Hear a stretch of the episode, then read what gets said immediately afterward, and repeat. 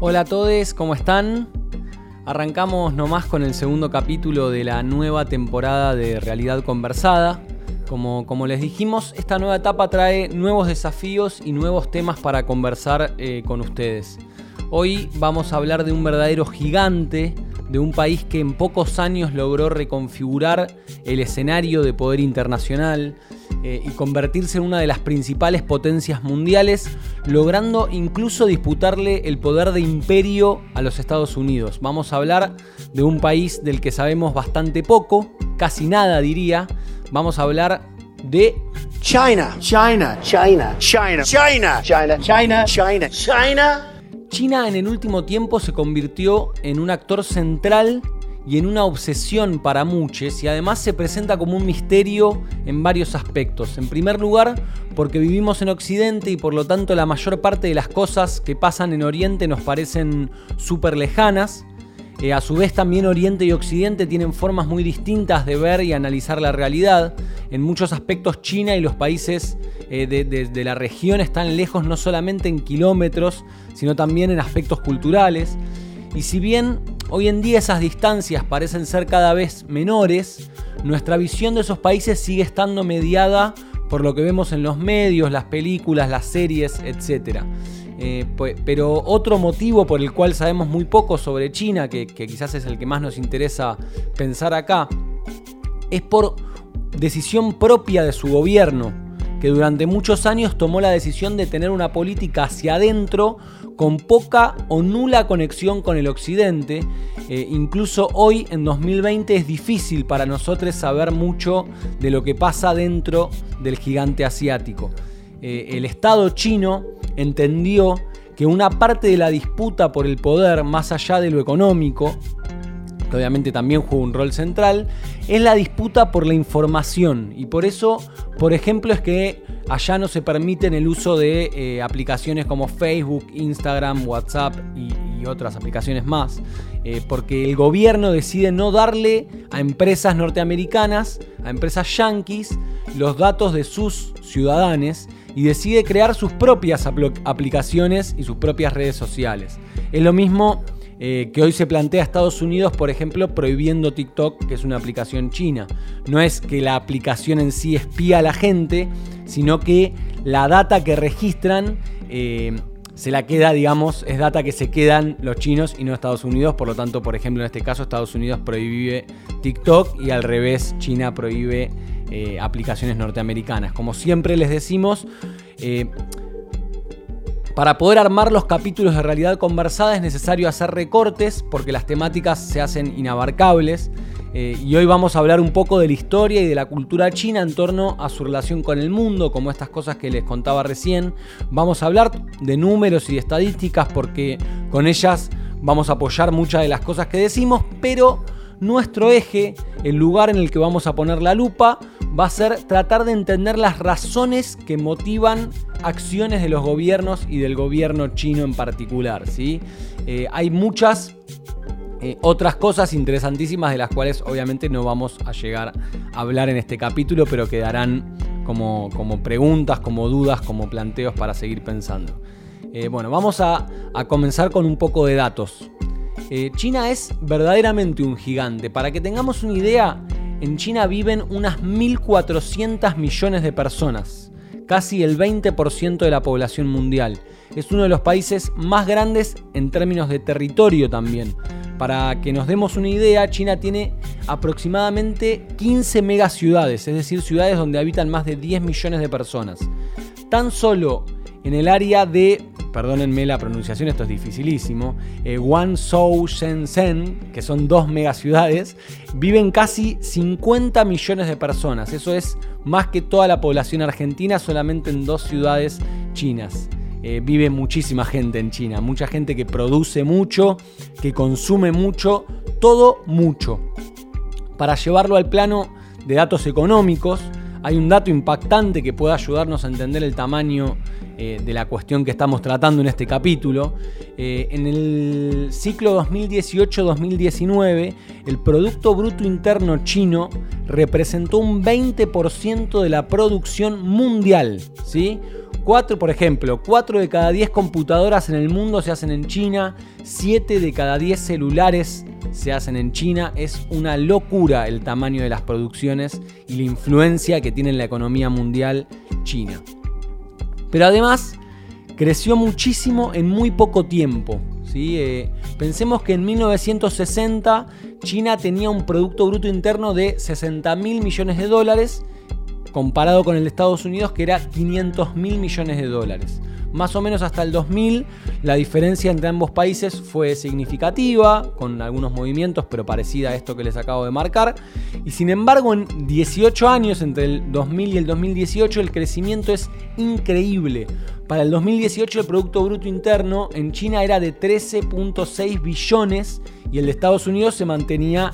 Eh, en los 20 billones. Y se proyecta que ya para el, para el 2025 China supere en, este dato a Estados Unidos. Es decir, que eh, en, 20 años explota la producción y el Producto Bruto Interno chino. Ni hablar además que post pandemia, post crisis eh, del coronavirus, China seguramente sea el mejor posicionado eh, para la reactivación económica. Si ustedes van y googlean eh, Producto Bruto Interno Chino, Google rápidamente les va a mostrar las dos curvas y es increíble ver en un gráfico el crecimiento eh, del que estamos hablando. También les recomendamos ya desde ahora eh, ver el capítulo sobre China en la, serie Historia Nivel 1 que está en Netflix. Está buena porque tiene como mucha data económica y juega con imágenes. Sirve para, para entender este, este boom y esta explosión de crecimiento que tuvo China.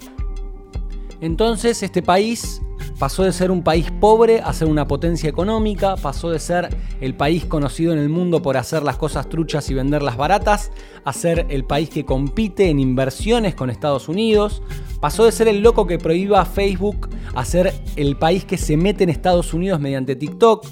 Y, nos preguntamos, ¿no? ¿Cómo fue todo esto? China siempre fue un país pobre, esto es una novedad, es todo bueno cuando hablamos de China, ¿qué onda por ejemplo, la democracia en China.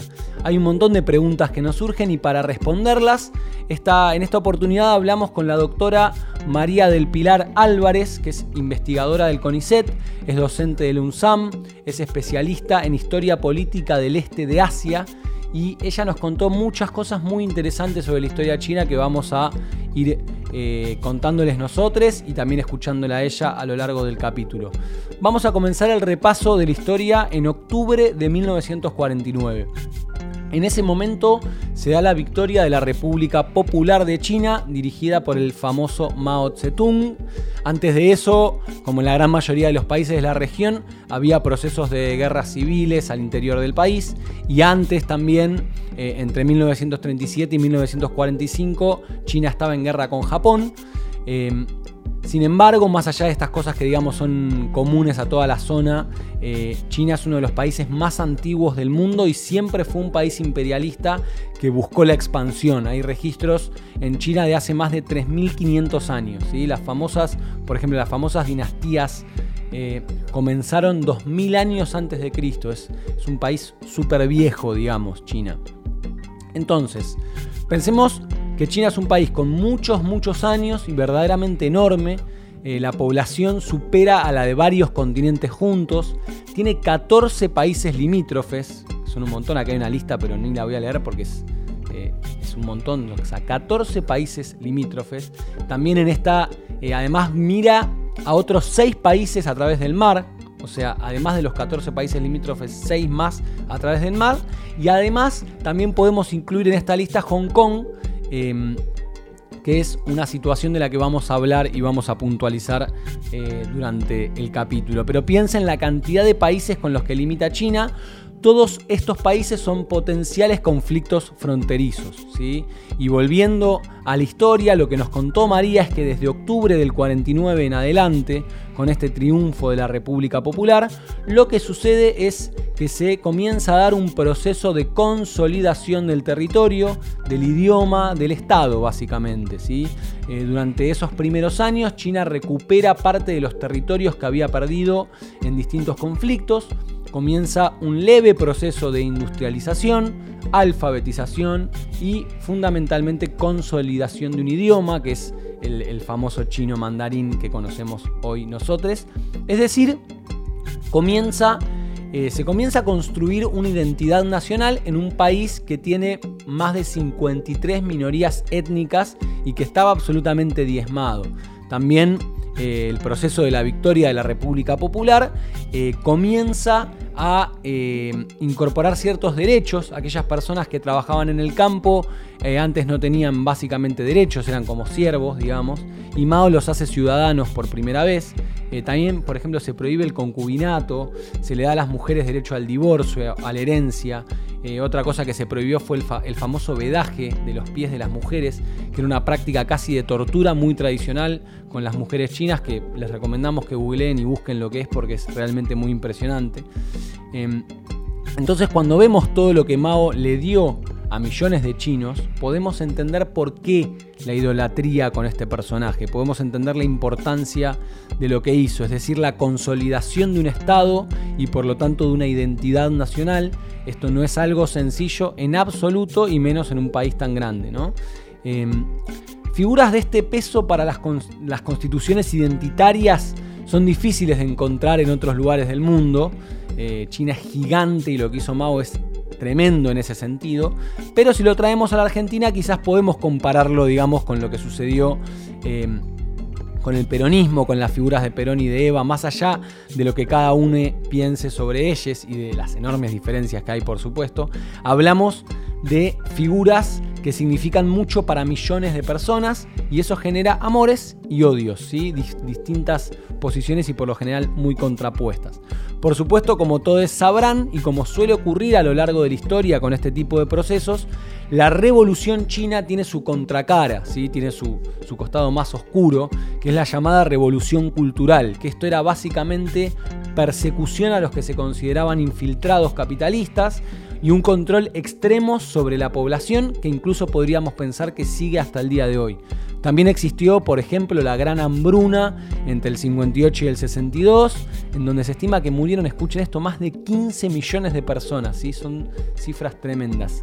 El objetivo de este capítulo no es analizar todo lo que suceda obviamente con el gobierno chino, estamos convencidos eh, que todos los procesos tienen no una, sino dos, tampoco, sino miles de caras, miles de historias eh, guerras de independencia, guerras civiles, consolidaciones de territorios, conflictos.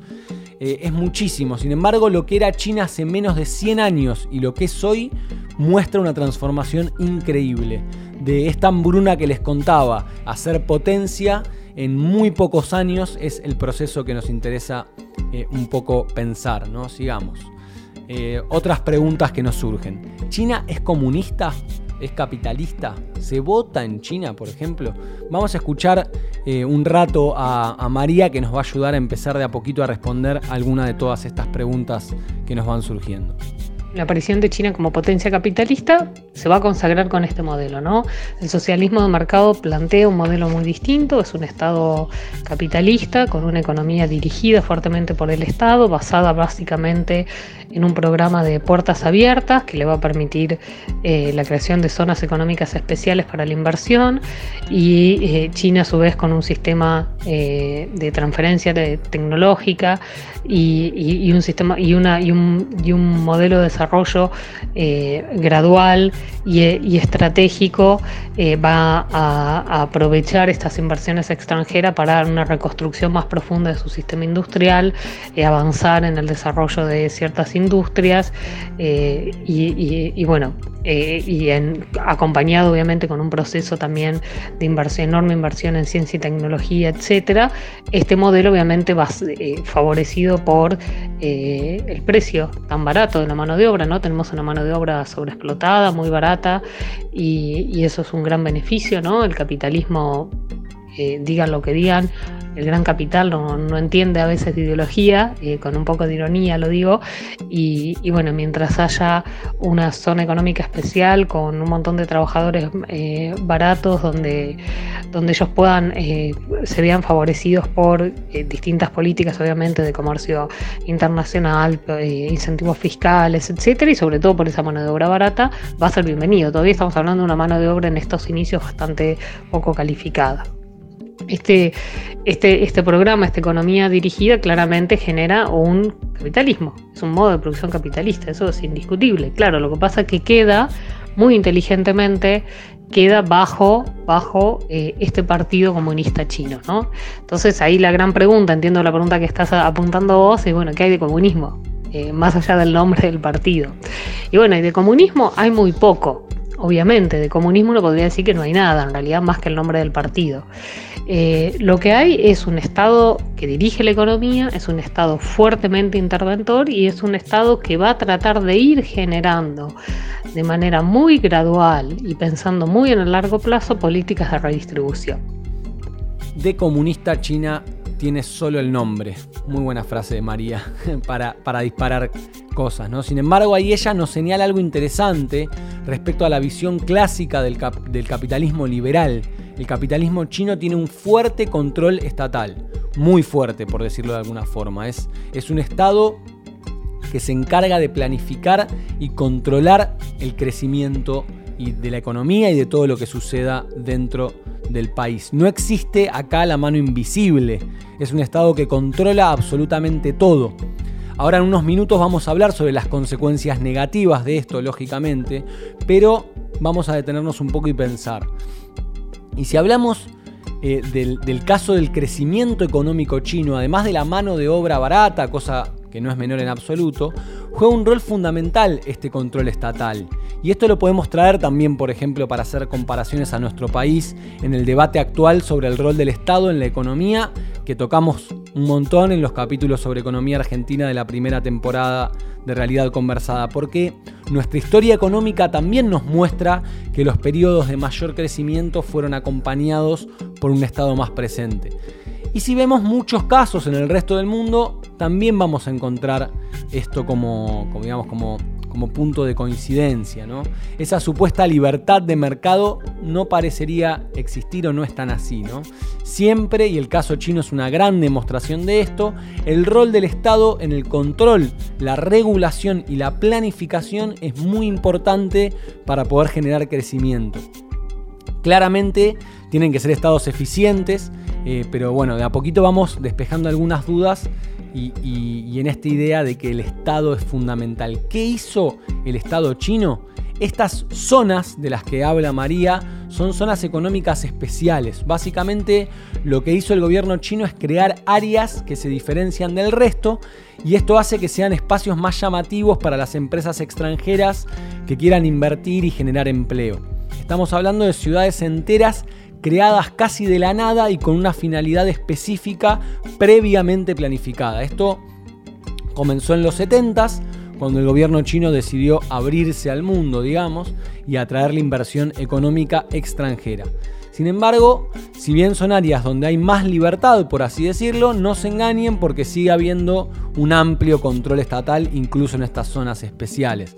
Pero también comenzó el Estado chino a realizar operaciones, y muchas, fuera del país, inversiones en todo el mundo que están principalmente enfocadas en hacer crecer la economía local. Todas las inversiones del Estado chino tienen esa, lógica. Eh, pero bueno, el funcionamiento de la economía china y su éxito no es una novedad para casi nadie, ¿no? Eh, es como algo sabido. Sin embargo, María nos contó un poco más sobre cuestiones de la política china que quizás son más oscuras o no las o no las tenemos tan claras, no las conocemos y por eso vamos a meternos un poco acá.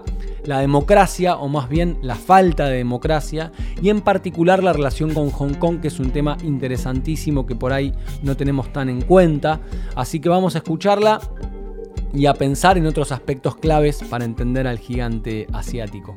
Pero este capitalismo está controlado y esa es la particularidad de este Estado y ese control que tiene le permite proyecciones de muy largo plazo, le permite planificaciones en este vasto territorio que sería imposible, ¿no? Hay eh, sin ese direccionamiento del Estado centralizado, que es un gran aprendizaje que ha tenido el Estado, el Estado chino, ¿no? Aprendió del gran salto adelante, de que descentralizar eh, a gran escala puede ser eh, muy contraproducente y no beneficioso para el desarrollo, y si bien se han descentralizado bastantes funciones, claramente el modelo eh, se, está dirigido desde Pekín, ¿no?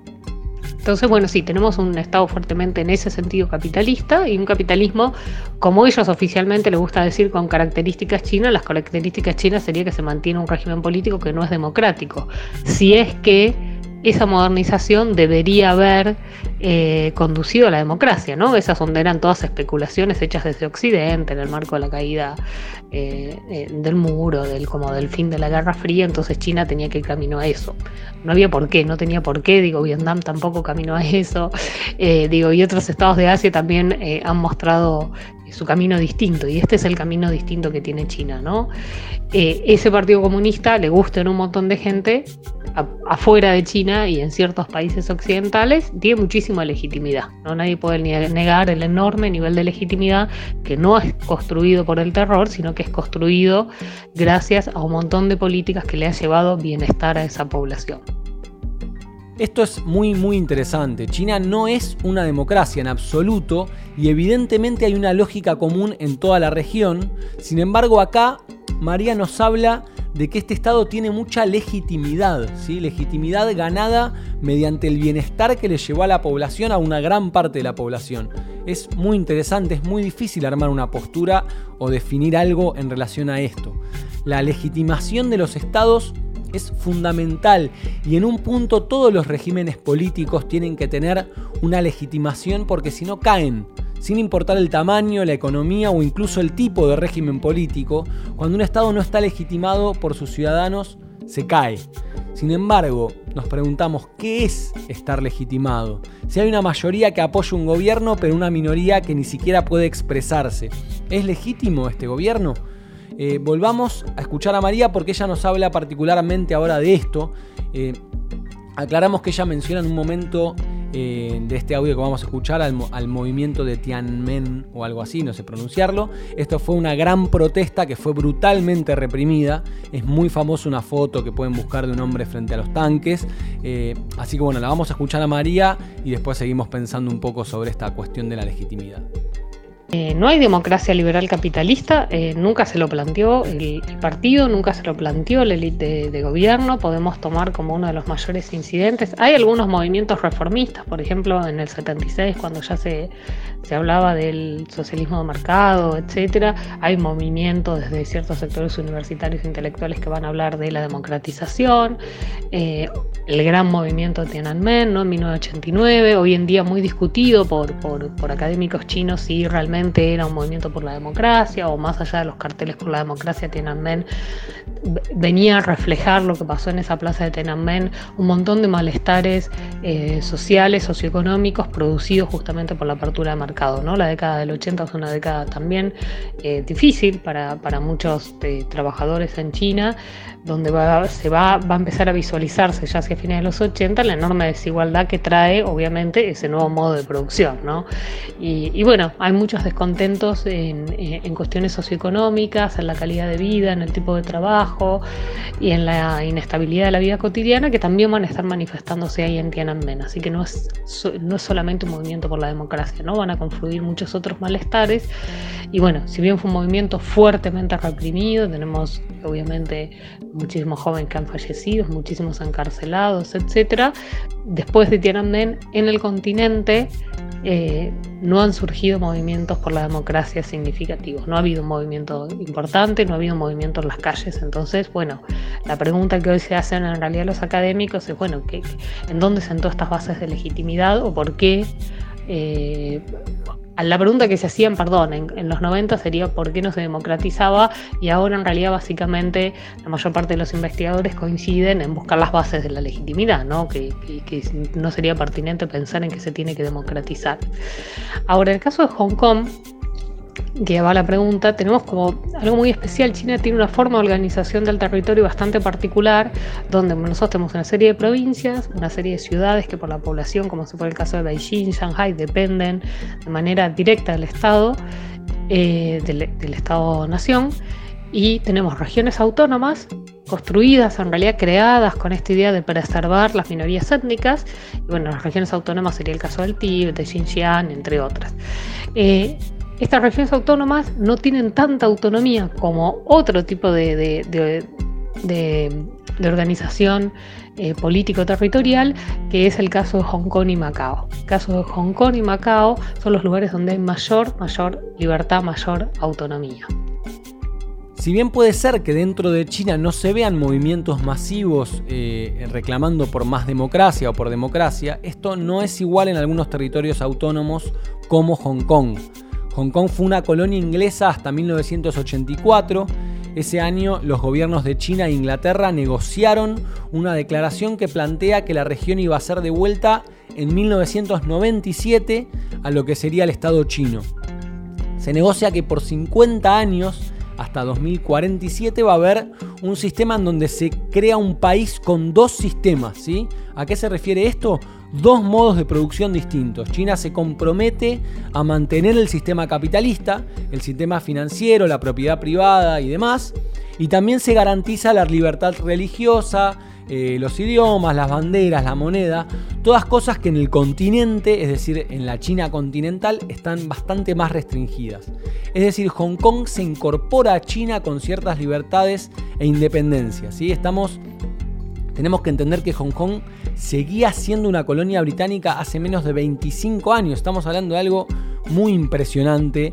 Eh, para mí una locura directamente. Hace 25 años Hong Kong era colonia británica y después con este tratado y este, y este acuerdo llegan a un punto eh, donde se le entrega, digamos, se devuelve Hong Kong a China, pero con cosas muy raras. Porque, eh, ¿qué pasa con la cuestión política en este trato?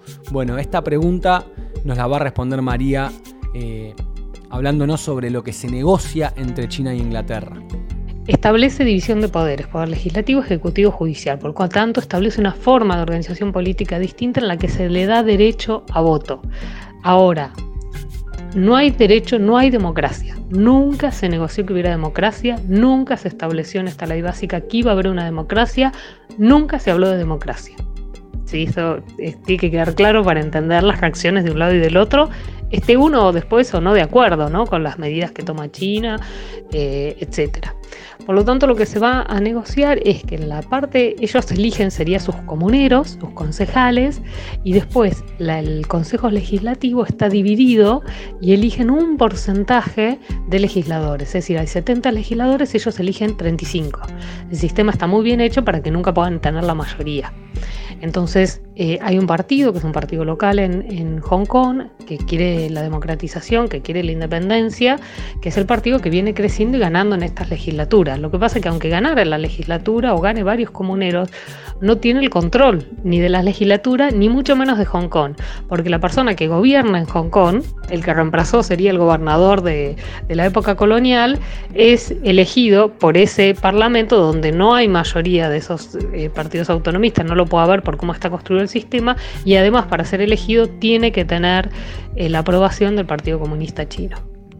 Nunca se habló de democracia, es increíble. Sigamos escuchando porque nos habla más del movimiento en Hong Kong y las nuevas generaciones con nuevos reclamos y me parece que empieza a aparecer algo bastante fascinante acá.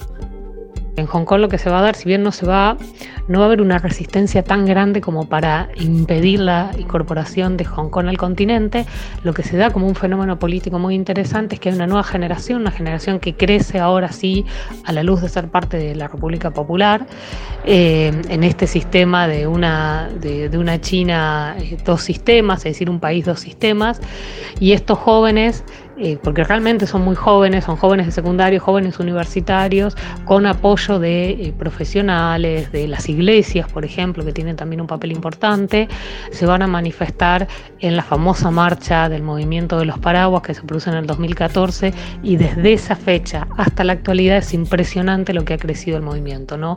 Ha crecido no solo como organización, también ha crecido como poder político real, ¿no? Gobiernan prácticamente, eh, tienen, bueno, logran eh, ganar en un, montón de concejales, es decir, tiene un montón de comuneros que son de ellos, eh, que son los que se eligen por voto directo, tiene un montón de representantes en las legislaturas, pero bueno, eh, por como explicaba, como, por cómo está diseñado el sistema, ellos no podrían llegar a tener un representante que gobierne Hong Kong. Y, y bueno, y es un, y es un movimiento que tiene como algo muy significativo que muestra que, bueno, que no se sienten parte de la República Popular, que estos jóvenes no comparten esa identidad con el continente, eh, bueno, y que quieren, quieren la democracia. Entonces, eh, por un lado tenemos este movimiento que si uno después mira desde arriba y uno se pondría a ver el mapa de China, dice, bueno, pero es re chiquitito, es una cosita que transcurre en Hong Kong, ¿no? China, el vasto territorio chino con un montón de otras problemáticas. Tiene como enorme limitación, y hago ese comentario, que ese movimiento nunca se expandió al continente. Otra vez María nos pone en jaque, ¿no? Porque desde acá y con lo que vemos en los medios es imposible no estar del lado de Hong Kong. Incluso después de escucharla, eh, lo estamos, digamos, más, digamos. Los, jóvenes quieren libertad, quieren autonomía, quieren democracia. Pero es real que en el tratado nunca se habló de esto, que ese conflicto representa una parte muy pequeña de lo que es el Estado chino. No es algo generalizado, sino que está en principio centralizado en Hong Kong y que el Estado chino no lo ve como una prioridad ni piensa que tenga que negociarlo, digamos. Incluso María nos contaba que si buscan en internet van a encontrar muchos videos y mucho lobby del Estado chino en contra de la democracia, de que no es necesaria para vivir bien. Es un montón de data y es muy difícil. Eh, en principio queremos darle las gracias a María, que es una genia total. Ustedes escucharon solamente una parte de lo que nos mandó, nos mandó muchísimos audios respondiendo cada una de las preguntas que teníamos, aclarándonos un montón de cosas. La verdad, estamos muy agradecidos con ella y con todos los que fueron ayudándonos a hacer eh, este capítulo y todos los capítulos de Realidad Conversada. Volviendo un poquito más a China, creo que el capítulo de hoy es un disparador de discusiones respecto al crecimiento económico, a la democracia, al bienestar, a las legitimidades.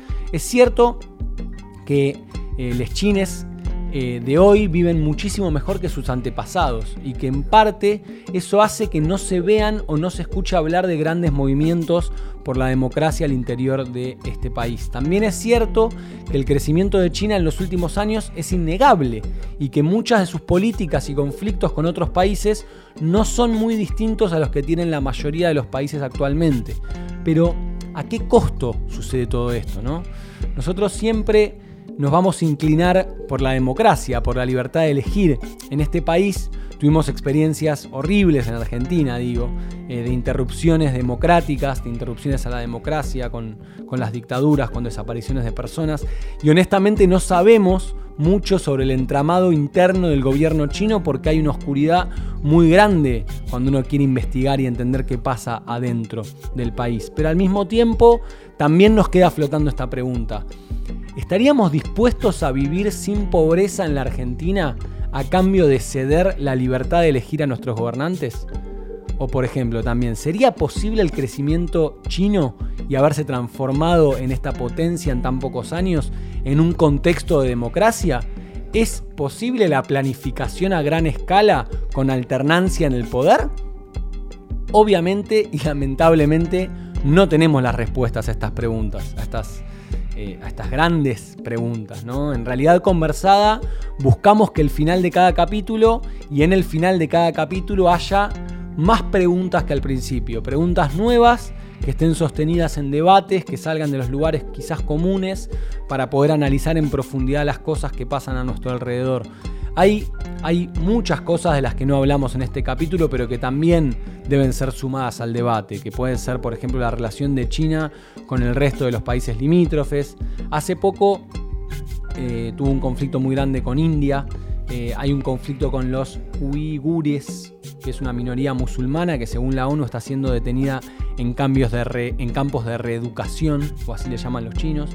Eh, también es interesante pensar, y quizás da para otro, para otro capítulo, el rol chino en la economía argentina y sus prácticas económicas en, el resto de los países.